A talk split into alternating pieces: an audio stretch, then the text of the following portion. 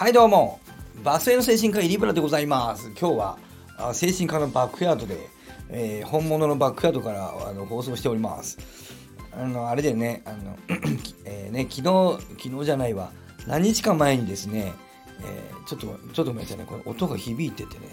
ちょっと取れているかどうか確認してきます。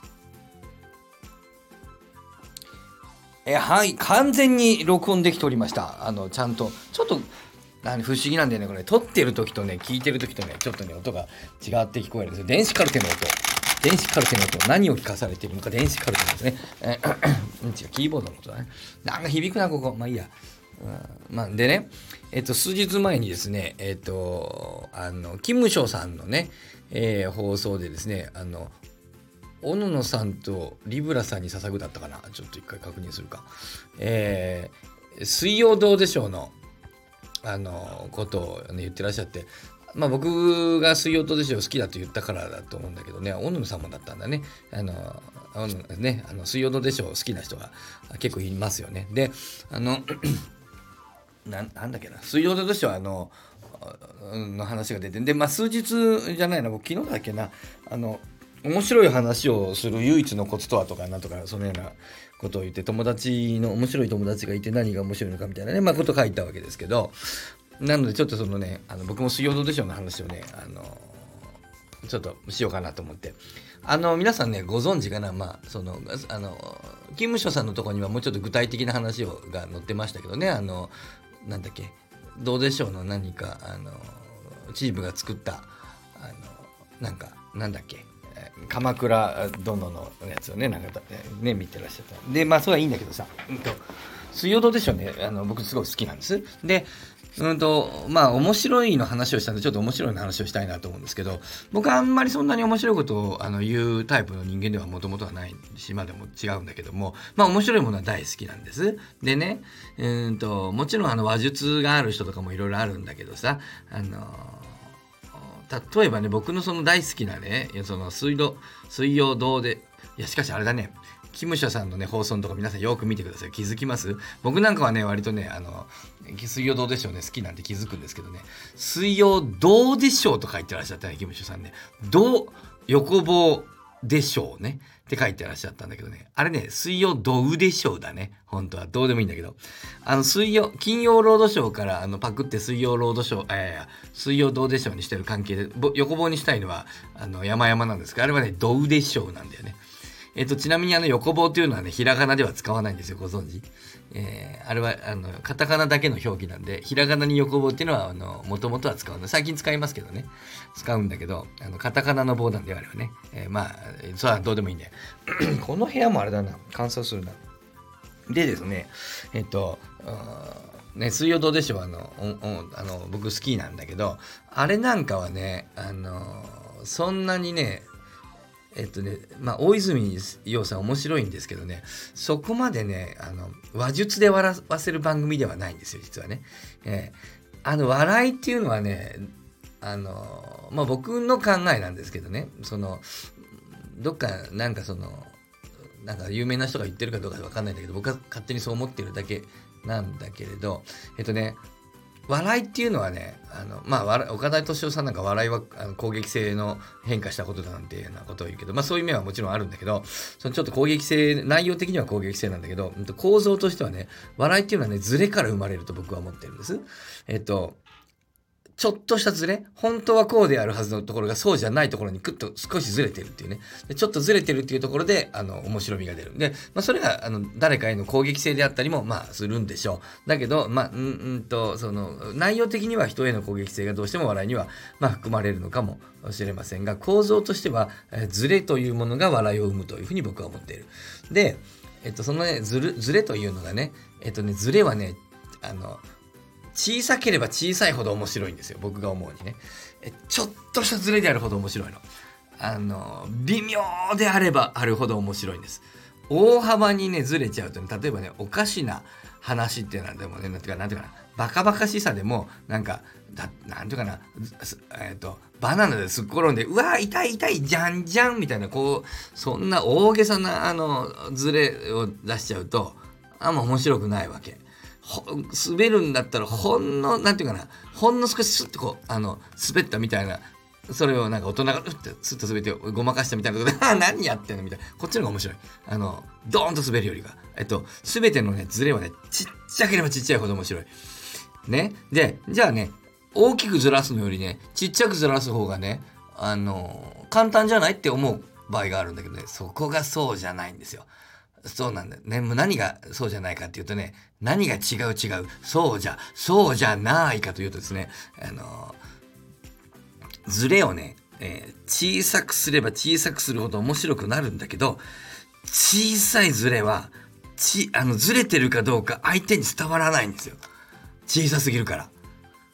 小さいズレなんだけど、相手にズレだとはっきりわかるようにそれを伝えるっていうのが、これがなかなか難しいわけ。えー、で、えー、あのずらそうと思うと大きくずらすしかないわけ。でず大きくずらしてあんまりこうわざとらしくなんていうかな面白いつもりで面白いこととしてあのあのブーなんかわからんけどブーわからない何を僕は今何を言ってるんだろう誰も見てないところで面白い顔をしているのはこの謎の精神科医。まあいいんだけどさあの皆さんにはあの見えませんでしたけどね。僕の顔はあの面白顔をねしておりましたけどね。そのね面白顔面白くないんですよ。こんな面白顔何も面白くないんですよ。ね。面白いんだけど面白くないのよ。もっと微妙なやつが面白い。ただ相談すると、それが面白い顔をしてるのかどうかがわからないから面白くないだけで。だからね、ズレは小さければ小さいほど面白いんだけど、それを、えっと、えっと、ズレが小さいと相手にズレてると伝えるのが難しい。ここが技術になってくる。ということで、えー、笑いっていうのは難しいなと。あのー、わかるようにしてしまうとつまんなくなるし、面白くしようと思うと伝わらないしというね、いうふうになるんですね。で、でね、ということを、ということは、うんとね、うんとね、概念の共有が多ければ多いほど、ちょっとしたズレに相手は気づいてくれるので、なので、概念が共有されればされるほど、笑いは、あの、作りやすくなるわけ。ええー、となるとどうなるかというと、あの、内輪ネタが一番面白くなるんですよ。あの、内輪ネタっていうのは何が面白いか、な、なぜそうなるかっていうと、みんなで概念が共有されているから、ちょっとしたことがね、ちゃんとそれがね、ずらしてる、ずれてるってわかるわけ。だから同級生、小学校、中学校の同級生との間でやる、あのー、あの中学校の村松先生のものまねは、割と面白いわけですけど、皆さんにやったところでアメリカ、ワシントン、フランス、パリ、これで語呂合わせで、えー、みんなの国が覚えられ、覚えま、覚えた、覚えれたね。この話、皆さんに言っても何も、まあ何にも、そうね、何にも面白くないわけ。ところが、同級生にやると受けるわけ。例えばね。これは、そういう前提だとか、こう流れとかが全部共有されてるから、ほんの少しの、あの、ちょっとしたことが面白いんですよね。なのでね、まあ、内輪ネタこそが面白いというのは、あの、概念がたくさん共有されているから、あの、ほんの少しというのを伝えることができるからうちはネタが面白いわけ。え？あのなのでうんとそういうねこう概念の共有がねあんまりこうできないね、えー自閉症スペクトラム傾向の強い人たちいつも僕は右だとか左だとか理論理屈派だとかあの感情派だとかっていうふうに言った時のあの右側だとか短いとか自閉症側だとかあの理屈派だとか言ってる人たちっていうのはあんまり共感性みたいなものを重視しないのであの概念を共有する量が少し少ないので自閉症傾向の人っていうのは笑いのレベルみたいなやつがどうしても低くなる。うんあのよくあの西野さんなんかがあの西野昭弘さんがそのなんていうかなあのお笑いの仲間たちがねそのなんていうかな同調圧力みたいなのが強くってあんなのは芸人じゃないというふうにおっしゃってあのなんていうかなみんなと同じにしないとねあの痛いわとねお前痛いなっていうそう痛いっていうことが芸人を潰してるあねそんなことをよくおっしゃるんだけどあれはたしかしそうの通りだと思う一方で難しいところがあってあのタレンなんていうかなあの芸術家とかそういう意味ではあのそのみんなと同じっていうのを求めるところが、あの、やっぱりちょっと、あの、多様性を排除して面白くない、ね、 interesting じゃない人たちというふうに見えるんだけども、ああいうふうにみんなと同じっていう概念の共有が多ければ多いほど、大きな笑いを生むことができるので、あの、お笑いの人たちが、あの、常識的であったりとか、概念が共有できたりするのっていうのは、実は、あの、その必要性がある程度あるんですよね。大きな笑いを生む人っていうのは、だからちょっと、なんていうかな、感情寄りでね、うんと理屈よりも感情で共感性の人たちなんだよね。大きな笑いを生む人たちっていうのはね。なので、あの、痛いな、あいつのやってること痛いなとかって言ってしまう人たちっていうのはやっぱりネタとしては面白いものを持っている。バーンと笑わせる力がある人たちって意外とそうなっちゃうんだよね。だからそこはある程度ね、なんていうかな、あの多様性を持ってしまうとね、うんとかいろんなこういろんな面白いことができる interesting なことができる人たちっていうのはあの laugh の面白いみたいなやつの爆発力みたいなものは若干下がってしまったりとかね。あのそういうこうトレードオフの関係が若干あるわけ。その一部を得るとある種のものを失うっていうね。僕はそう思いますね。あの笑いっていうのはそういう難しいそういうところある多様性。なのでクリエイティブでみんなと違う独創的な人っていうのはあまりね一般的なあのもので笑わなかったりする、うん、よくあのホリエモンさんがねあの M1 なんかは面白くないと。M1 なんかで笑うやつは精神あの知能が低いというようなことをおっしゃってね。俺なんか先が読めるから、M1 なんか全然面白くない。俺は頭がいいからというようなことをよくおっしゃるんだけど、まあ僕からすると、まあそれちょっと違うなって思いがあって、僕からすると堀江門さんは頭がいいから、あの、M1 が面白いんじゃなくて、やっぱりあの人独特でな天才肌のあの理屈派の右側の思考の短いタイプの理論派のあのかなり上位の方にいる方なので共感とかみんなと同じとか同調性っていうものがあまりないでじゃないですか。うん、そんなことみんなすぐわかるでしょあの人が同調するような人じゃないっていう独創的な人だってすぐわかるでしょあの人はとても interesting なあの人生を歩むと思うし、すごく独創的で面白いんだけれども、ただ、その、なんていうかな、ほんの少しのズレで笑うってことはあの人はできないと思います。あの、うんと概念を共有してないからね、みんなと感覚が共有されてないので、ホリエモンさんは、あの、M1 では笑わない。そりゃ。M1 で笑うタイプの人じゃないの、あの人はね。だからあの人は、あの、先が読めるから M1 が面白いわけじゃ、面白くないわけじゃないんですよ。あの人は、そう、わからないと思うんだけど。あの、だって、はっきり言って M1 のネタなんてある程度のやつもわかるじゃん、次どう言うか。だから、あって、なんか、ネタ、あの、落ち来る前から笑っちゃう時ありますよね。M1 とかね。あの、うって、あ、来るって、ここ、こっち来ると思って、来て、ドーンと。だから、こっちの笑うタイミング待ちみたいな時ありますよね。あのー、もう、あのネタ読めることはあるでしょう。で、読めたって面白いじゃん。M1 って。M1 のね、優勝するやつとか。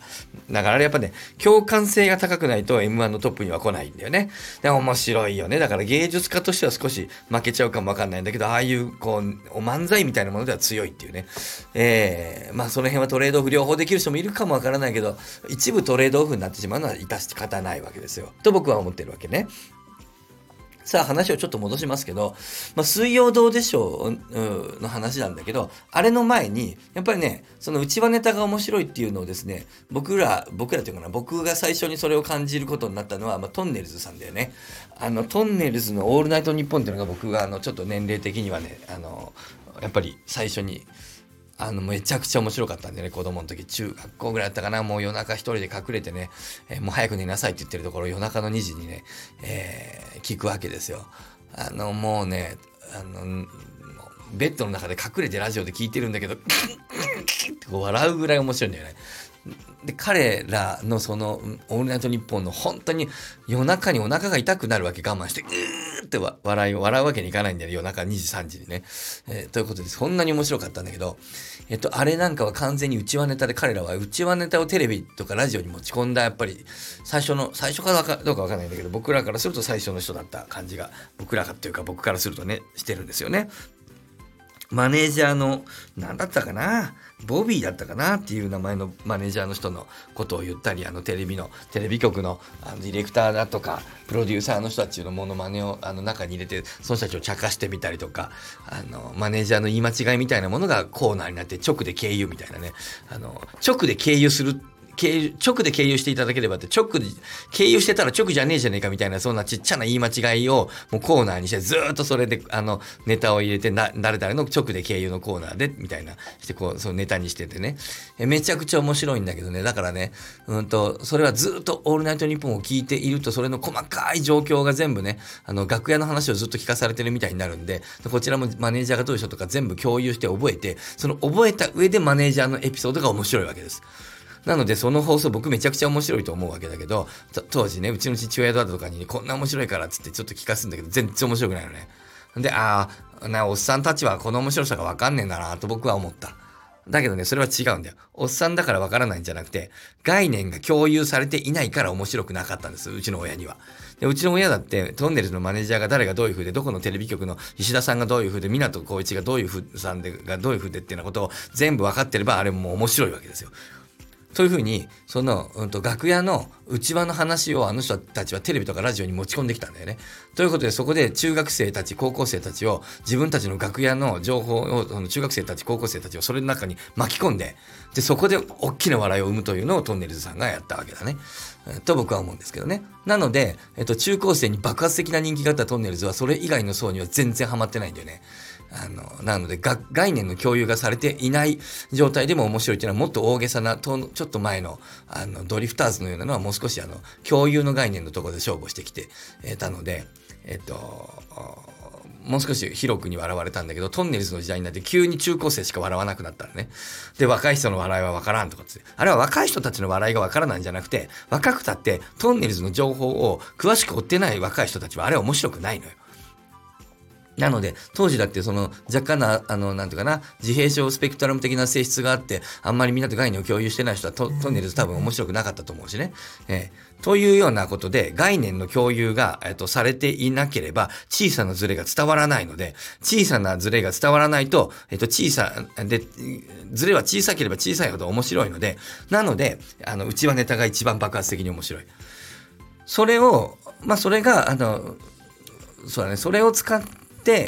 あのやってるのがだから僕ら大学の時の先輩後輩のあの僕はバドミントン部なんかやってましたけどバドミントン部の中の我々のネタめちゃくちゃ面白かったね。なん先輩の話も笑ったし僕の話も受けたんだよね。それは細かいことが共有されているからでちょっとしたねなんかこうエピソードがめちゃくちゃ面白いんだよね、えー、っていうようなことがありましたよね。でそれを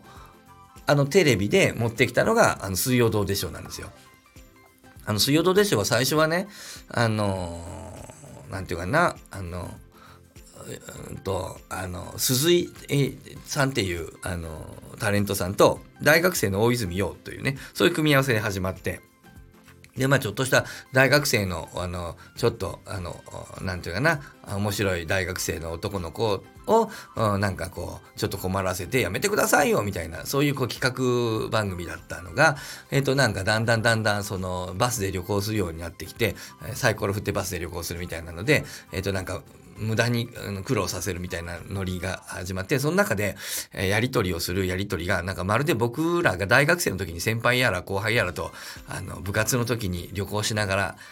バドミントンの大会に行きながらね、えバスの中、車の中、電車の中、飛行機の中、ホテルでやっていたやりとりとそっくりなんだよね。で、そういうふうに、水曜どうでしょうっていうのは、あの、トンネルズとかと同じ構造で、僕らを彼らのその部活のノリみたいな中に引き込んでいって、なので、水曜どうでしょもおそらく見てない人にはあんまりあの面白くないんですよ。で、水曜どうでしょうの構造を理解してる人しか面白くない。で、そういうふうにだんだん変わっていくんですよ、あの番組。途中ね、その中心のね、タレントで、唯一のタレントであった、あの、鈴井さんがね、そんなに喋らなくだんだんなっていくんです。で、大泉洋さんが大学生からあの大人になってタレントになっていくわけ。そうするとね、話題の中心は、あの、完全に大泉洋さんに、あの、メインは変わっていきます。それと同時に喋り手というのがあの大泉さんと鈴井さんがやって、大泉洋さんとっていう、あの、鈴井さんとっていう組み合わせが、途中からディレクターの藤村くんっていうね、藤村さんね、藤村くんと中で呼ばれているね、藤村くんと、あの、一番年が上のかな嬉野さんが一番上かなカメラを撮ってるのが嬉野さんであんまり喋らないんだけど、で、藤村くんと、ちょっとやめてよ、藤村くんってね、